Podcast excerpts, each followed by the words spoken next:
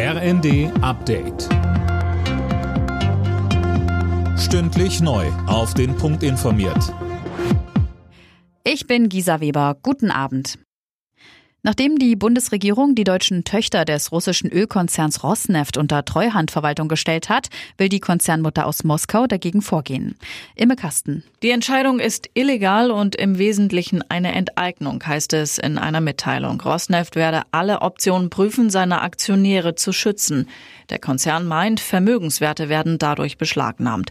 Mit der Entscheidung der Bundesregierung übernimmt jetzt die Bundesnetzagentur die Kontrolle an den drei Raffinerien in Brandenburg, Baden-Württemberg und Bayern. Das Ganze soll der Energiesicherheit dienen. Die tschechische EU-Ratspräsidentschaft fordert ein Kriegsverbrechertribunal zur Ukraine. Zuletzt sind dort in den zurückeroberten Gebieten hunderte Gräber entdeckt worden. Tschechiens Außenminister Lipavsky twitterte, solche Angriffe auf die Zivilbevölkerung sind undenkbar und abscheulich. Der Deutsche Städte- und Gemeindebund fordert eine Energiepreisbremse. Hauptgeschäftsführer Landsberg spricht in der Neuen Osnabrücker Zeitung von einer Bazooka gegen Russlands Wirtschaftskrieg.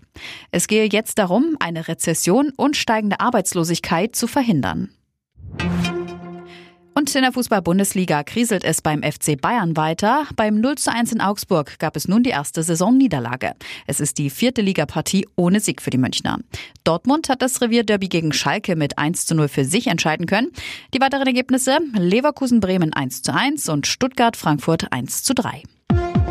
Alle Nachrichten auf rnd.de